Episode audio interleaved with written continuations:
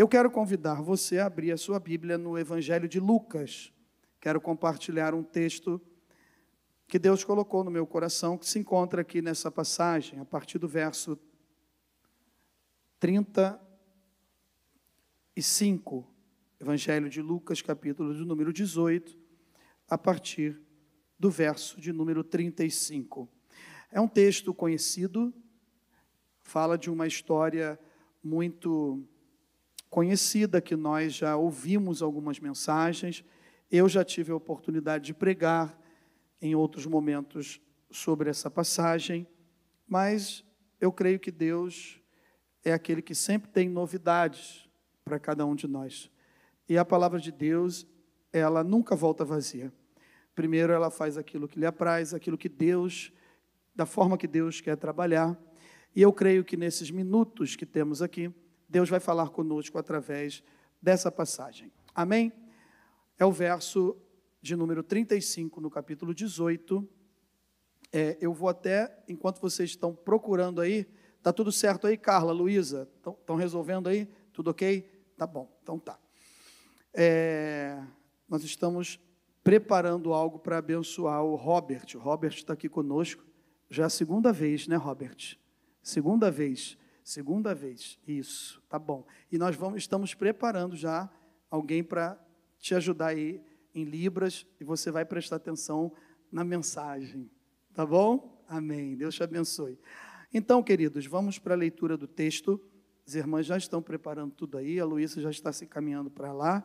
Se quiser, Luísa, ficar num lugarzinho mais reservado, tá? Tá bom. Então tá. Vamos lá. O texto diz assim a partir do verso 35 do capítulo 18, você que está nos acompanhando em casa ou vai nos assistir depois, que Deus abençoe a sua vida também. Aconteceu que, ao aproximar-se ele de Jericó, estava um cego assentado à beira do caminho, pedindo esmolas, e ouvindo o tropel da multidão que passava, perguntou o que era aquilo. Anunciaram-lhe que passava Jesus o Nazareno. Então ele clamou: Jesus, filho de Davi, tem compaixão de mim. E os que iam na frente o repreendiam, para que se calasse. Ele, porém, cada vez gritava mais: Filho de Davi, tem misericórdia de mim. Então parou Jesus e mandou que lhe trouxessem. E tendo ele chegado, perguntou-lhe: Que queres que eu te faça? Respondeu ele: Senhor, que eu torne a ver. Então Jesus lhe disse: Recupera a tua vista, a tua fé te salvou. Imediatamente tornou a ver e seguia-o, glorificando a Deus. Também todo o povo, vendo isto, dava louvores a Deus. Feche os seus olhos, curve a sua cabeça, por gentileza, por favor. Senhor Jesus, fala conosco. Fala, Senhor, ao coração da tua igreja, do teu povo, assim como o Senhor falou comigo nesse texto e abençoou a minha vida. Usa-me nesta noite, para que eu possa ser um instrumento uma ferramenta do teu evangelho para falar aos corações que aqui se encontram, daqueles que estão nos visitando, que o Senhor possa abençoar as nossas vidas e abrir a nossa visão espiritual para enxergarmos novamente no nome do Senhor Jesus. Amém. O título desta mensagem que Deus colocou no meu coração é o seguinte: Vida nova com Deus só Jesus pode dar. Eu vou repetir. Vida nova com Deus, só Jesus pode dar.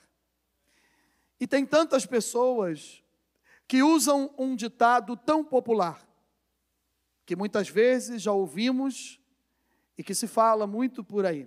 Vou ou preciso dar uma guinada na minha vida. Preciso de mudanças. Eu preciso mudar algumas coisas. E isso é muito bom, porque é uma iniciativa que vai gerar um processo realmente de transformação. E alguma coisa eu creio que vai acontecer, e muitas vezes acontece. Mas vida nova com Deus, só o Filho de Deus pode dar. Só Jesus pode dar essa vida. Ouvimos um testemunho aqui, mais um, de uma transformação, de uma ação de Deus. na soberania de Deus, no controle total de Deus, tocando em uma pessoa que estava um tempo sem entrar nas portas de um templo para adorar a Deus e passando aqui na frente, sentiu esse, essa vontade, esse interesse de entrar. E nós já ouvimos isso, eu estou apenas incluindo nessa pequena introdução que a Mônica sim foi direcionada pelo Espírito Santo e aqui dentro chegou. Depois disso, Pedro se aproximou e ele falou qual foi a intenção que ele se aproximou. E quando você se aproxima de alguém que está sendo trabalhado por Deus, direcionado por Deus, tem uma notícia boa para você. A bênção vai pegar em você também. Amém? Ande perto de pessoas que podem, podem te abençoar. Ande junto de pessoas que podem te dar um bom conselho, que podem te dar uma boa palavra, que pode falar para você: existe uma saída, existe um jeito. E que jeito é esse? É Jesus de Nazaré.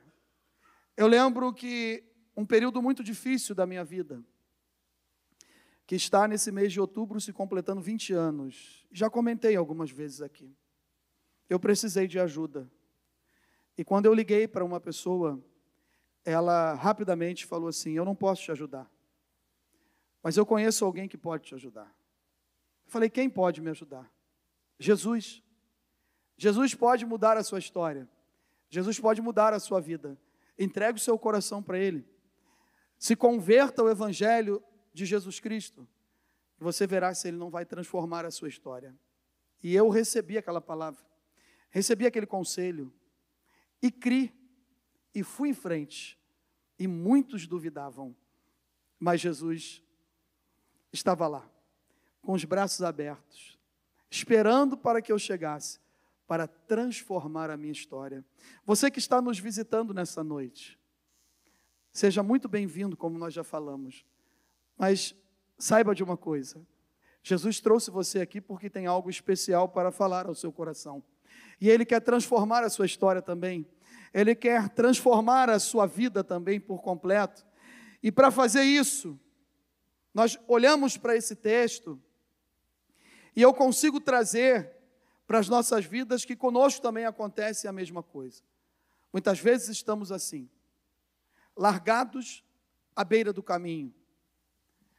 Muitas pessoas de passagem não nos enxergam, não imaginam o que nós estamos passando, o sofrimento que nós estamos vivendo, e passam por nós no dia a dia, no transporte público, na vizinhança no meio da parentela.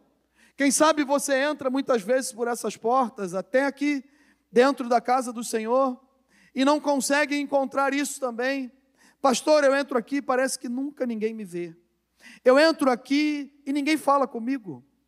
Pastor, ninguém me dá um abraço, ninguém me cumprimenta. Pastor, isso tem sido muito difícil para mim. Eu queria lhe dar uma ótima notícia nesta noite. Talvez a gente, às vezes, às vezes a gente falhe nisso, porque somos seres humanos. Mas tem um que quando você entra aqui, ele não te abandona. Ele não esquece de você. Ele conhece você, ele sabe como está o seu coração, ele sabe como você está vivendo, ele sabe se você está às margens da sociedade no momento em que ninguém consegue entender aquilo que você está passando, e talvez você não esteja enxergando nada, e não consiga é, buscar essa ajuda. E aonde eu vou buscar essa ajuda, pastor? E de que maneira eu vou buscar essa ajuda? Esse homem, ele estava à beira de um caminho, na entrada de uma das cidades mais movimentadas no tempo de Jesus. Na entrada ou na saída, dependendo do texto que você lê dos evangelhos de Jericó. Mas ele estava às margens dessa cidade. Ele estava ali próximo, próximo do portão dessa cidade. E eu acredito lendo esse texto e meditando em algumas coisas, eu fiquei pensando que ele tinha direito, por ser cego, a ter uma capa e direito a pedir esmolas. E as pessoas que sabiam disso, algumas lhe davam esmolas realmente, porque ninguém fica num lugar por muito tempo se não receber esmolas. né? O emprego dele, a vida dele, o sustento dele, aquele momentâneo, não está dando certo, ele vai sair dali e vai para outro lugar. Mas eu acredito que ele recebia algumas coisas. E o que eu fiquei pensando, e quero falar nessa pequena introdução, para mim e para você, que nos ensina muito, é que há coisas que os homens podem nos dar. Você sabia disso? Tem coisas que os homens podem nos dar. E quando eles nos dão, eles nos ajudam, nos abençoam e até nos sustentam em algumas áreas das nossas vidas. Mas tem umas, algumas coisas que só Jesus pode nos dar e só Jesus pode fazer é trazer a vida de volta, é trazer a alegria de volta, é trazer a presença de Deus de volta, é trazer a presença do Espírito Santo de Deus para queimar o seu coração, para queimar a sua vida, para encher a sua casa, a sua família da presença de Deus. Tem coisas que só Jesus pode fazer.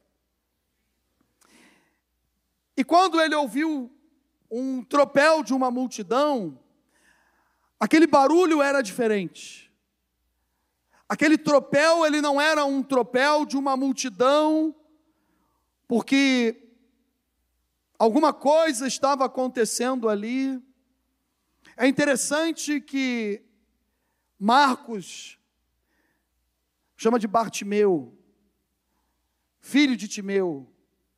É alguém que tem nome, tem identidade que já teve uma vida.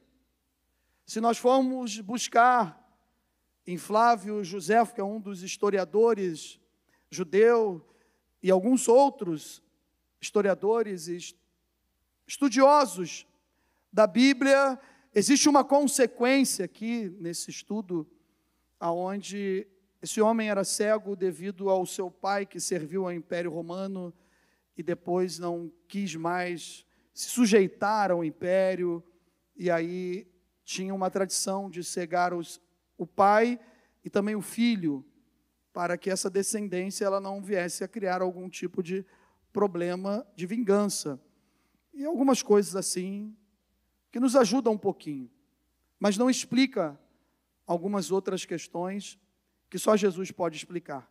E o que aconteceu aqui é que esse homem agora está condenado ao fracasso, está totalmente largado, deixado de lado talvez pela sua casa, pela sua família, pelos seus entes queridos, os seus amigos, porque quando você tudo na vida vai bem, tem coisas, meus irmãos, que só mudam o endereço, mas continuam acontecendo. Quando você está bem, está com uma condição boa, está com saúde, tem muita gente perto de você. Mas os verdadeiros amigos, quando você fica passando por uma dificuldade, eles correm, eles se afastam de você. Infelizmente, isso acontece. É coisa do ser humano. Mas alguém diferenciado, alguém muito importante, o Verbo que se fez carne, o Ômega, o princípio, o fim, o Alfa e o Ômega, o princípio e o fim, aquele que é de eternidade a eternidade, o médico dos médicos, o Senhor dos senhores, o Salvador do mundo, estava passando ali naquele lugar. Como está aqui no nosso meio nessa noite. Ele é o mesmo, ele não mudou, e ele veio aqui para mudar a nossa visão.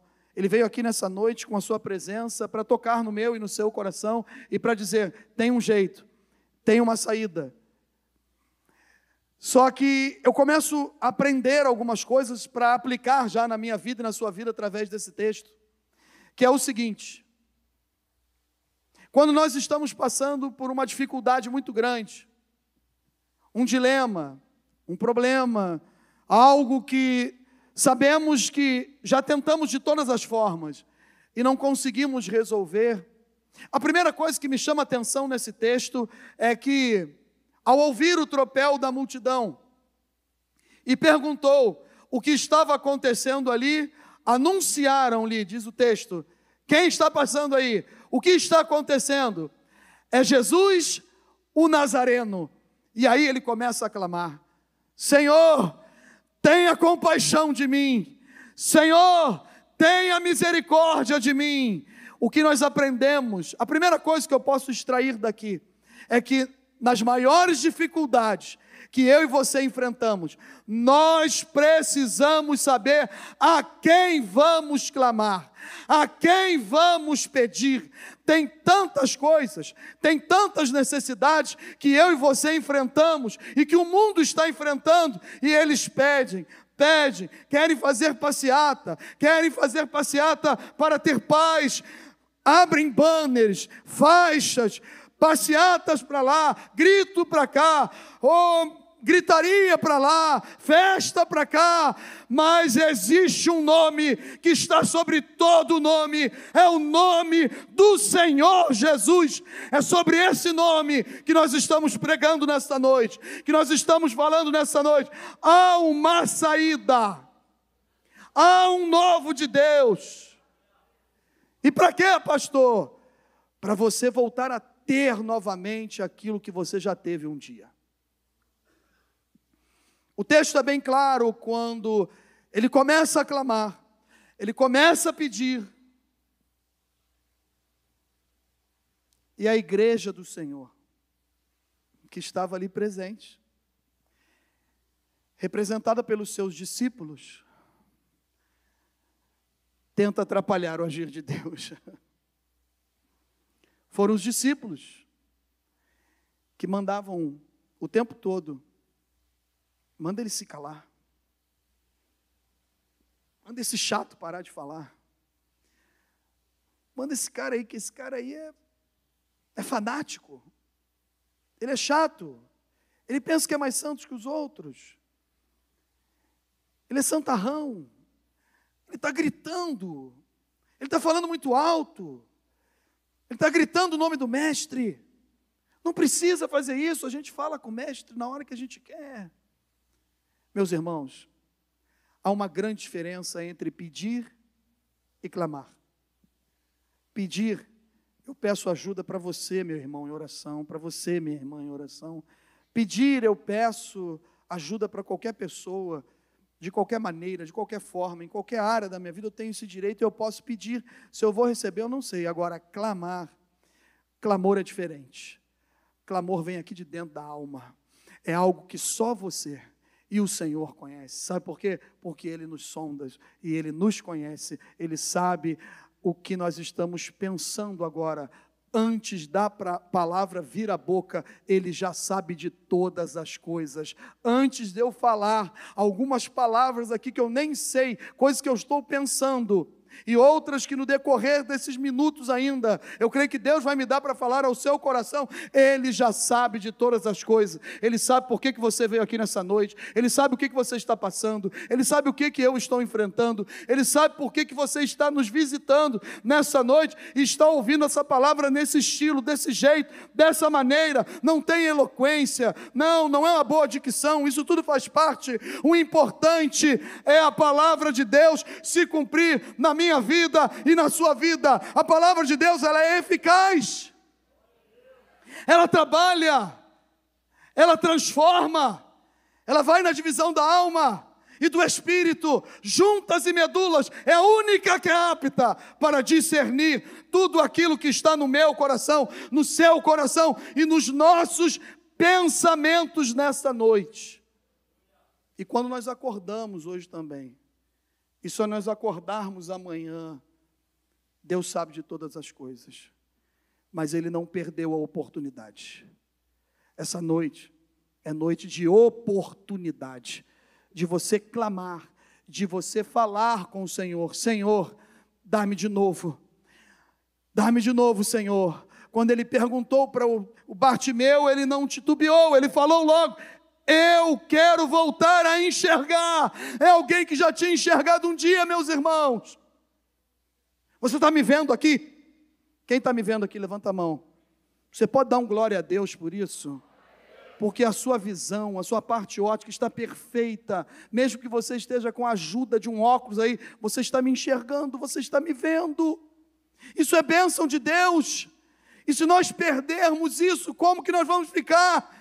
Mas o que que você perdeu? O que que você já teve um dia dentro da sua casa, dentro da sua família? O que que você já teve um dia no seu casamento, nos seus relacionamentos, na sua vida profissional? na sua vida espiritual, pastor, eu sei o que, que é, então nessa noite, clame a Ele, Clame a mim, diz a palavra do Senhor, responder-te-ei e anunciar-te-ei coisas grandes e firmes, ocultas, que tu não sabes. É quando eu clamo, é quando eu coloco diante de Deus, é quando eu falo, Senhor, eu estou pedindo um socorro. E aí Deus vem e opera. Aí Deus vem e faz. Aleluia. Oportunidades a gente não pode perder a oportunidade onde Jesus está presente. Por quê? Essa era a última passagem de Jesus em Jericó. E depois o seu ministério ia seguir. Findando lá na cruz do Calvário, no Gólgota, para salvar a humanidade, para derramar totalmente o seu sangue que purifica a minha vida e a sua vida de todo o pecado. E esse homem, ele não perdeu a oportunidade. Quem sabe esta é a noite que Deus marcou para você e para mim, para pensarmos um pouquinho, analisarmos um pouco, e quem sabe voltar um pouquinho no tempo e relembrar o que eu já tive. Senhor, e hoje eu não tenho mais. Dai-me outra vez. E Deus vai te dar. E Jesus vai te dar. A alegria do Espírito Santo. As promessas de Deus sobre a sua vida. Aquilo que Deus fez, realizou através de você, em você. Para a glória do nome dEle. Quem sabe é nesta noite que Deus vai te dar novamente isso. Peça para Ele.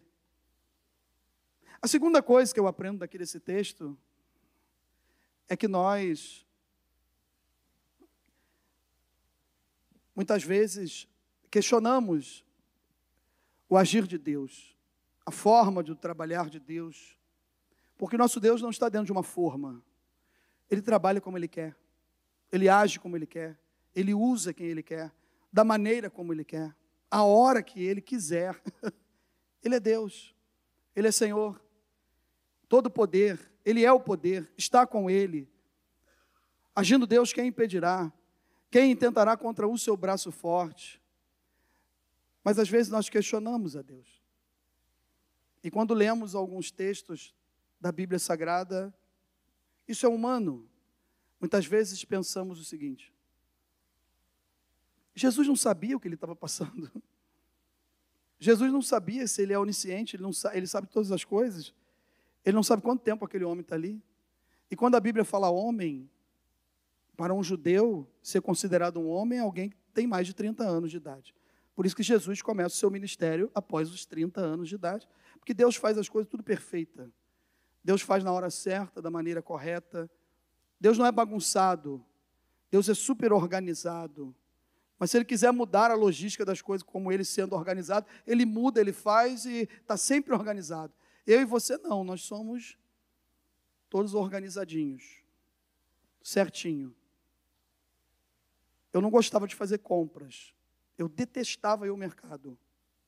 Não, não gostava. De um tempo, de um tempo para cá, Jesus foi transformando meu coração, amém? E aí eu comecei a ir ao mercado. E aí, às vezes eu vou até sozinho, já estou tirando onda. Não é, Mary? Oi? Estou aprendendo. Depois a gente conversa. Pô, em vez de me ajudar para dar um glória a Deus, ele está aprendendo. Eu não trago mais batata podre.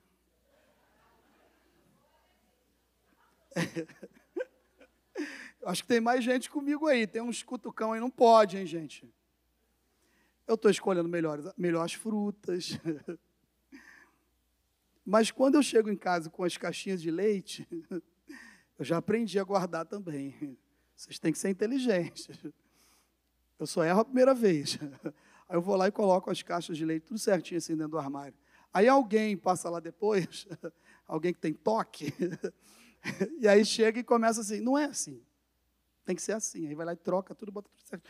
Mas não está dentro do armário, não está na mesma posição, não. Mas a etiqueta tem que ser para cá, as tampas tudo assim, tem que ser desse jeito, tal, tal. As cores tudo certinho. Eu falei, Jesus. Tem mais gente aí que passa por essa batalha. Essa noite Deus vai nos dar coisas novas. Mas o que acontece? O nosso Deus, ele é assim. É alguém que sabe arrumar uma casa. É alguém que sabe mexer onde precisa mexer. É alguém que sabe restaurar onde precisa de restauração. O nosso Deus é aquele que sabe trabalhar aonde eu e você temos enfermidades e nem sabemos ainda. Muitas vezes descobrimos as nossas enfermidades quando vamos fazer um exame mais aprofundado. Mas na vida espiritual, familiar e dentro de uma casa, Deus sabe aonde Ele precisa colocar no lugar. Deus sabe tudinho. Sem a gente mostrar nenhum tipo de sintomas, Ele vai à frente, Ele vai trabalhando e Ele já vai transformando a nossa vida. Portanto, não fique questionando. Mas Jesus não sabia que esse homem era cego? É óbvio que ele sabia. Mas nessa noite, o que eu aprendo também é o seguinte: fale para Ele, fale para o Senhor. Jesus, o que eu preciso é isso aqui, porque Ele já sabe. Mas às vezes aí você ficamos calados, a gente não fala. Uma vez eu fiz essa oração, Senhor, faça eu ter gosto de ir ao supermercado. Eu acho que a Mary orou mais do que eu. E deu certo. Eu dei um exemplo. Talvez eu esteja aqui fazendo uma brincadeira, mas é algo sério que na minha vida mudou. E o que, que pode mudar mais ainda? Se eu falar para o Senhor, o que tu queres que eu te faça? O Senhor faz a mesma pergunta para você nesta noite. O que tu queres que Ele faça nos seus relacionamentos, na sua casa, no seu casamento, na sua vida profissional? na sua vida espiritual, entre os irmãos. Quem sabe você entrou aqui nesta noite e o que ele quer fazer é ajudar você a perdoar alguém. Quem sabe o que ele quer ajudar você é tomar uma decisão que vai mudar a sua história. E depende de você, não depende dele. A decisão desse homem foi clamar ao descobrir quem estava passando por ali. Se ele ficasse calado, ou se ele ficasse falando para alguém, fala com ele, vai lá na frente. Vocês que me deixaram aqui nessa manhã, que sempre alguém deve ajudar, ajudava esse cego ir até lá, vai lá e fala com o cara, cara, fala com ele, ele vai me ajudar. Meus irmãos, tem coisas que a gente não tem que pedir ajuda para ninguém. É eu e Deus. É você e Deus. E nessa noite, pergunte para Ele: Senhor, eu estou aqui. Eis-me aqui. Pergunte não, perdão, afirme. Senhor, tu sabe o que precisa ser mudado. Eu sei o que precisa ser mudado na minha vida. E não é só descobrir o que precisa ser mudado. Porque tem crente que sabe qual é a mudança que precisa ser realizada? Mas empurra com a barriga, desculpa a expressão, e fala assim: não, um dia vai acontecer. Não vai acontecer. Que isso, pastor? Não vai acontecer. Jesus está presente. Deus quer realizar o milagre. Mas nós não estamos nos esforçando para que isso aconteça. Nessa noite, coloque diante de Deus aquilo que você não tem mais, que você já teve um dia, que Jesus vai te abençoar. E a outra coisa que eu aprendo aqui para a gente finalizar essa mensagem é que há momentos que nós não recebemos as nossas bênçãos, os milagres não acontecem, porque muita gente, quando recebe a bênção, vai embora. E às vezes não vai embora da igreja. Ele vai embora do culto. Ele vai embora dos ministérios. mas ele recebe as bênçãos. Mas ele fica por aí. Ele entra, se alimenta, sai. Aqui não acontece isso. Aqui é só bênção. Mas tem lugares que acontece isso. Recebe a bênção e vai embora. Esse homem aqui, ao receber a bênção, Jesus foi bem claro quando falou para ele: sabe o quê? Então disse Jesus: recupera a tua vista, e a tua fé te salvou. Quem sabe tem alguma coisa que Deus quer que você recupere nessa noite, que está totalmente ligada à sua salvação em Cristo Jesus. E você precisa retornar. Você precisa voltar. Para que Deus possa operar essa maravilha na sua vida. E aí Ele vai te dar. Porque eu creio no poder que há no nome do Senhor Jesus. E esse homem clamou o poder que há no nome do Senhor Jesus.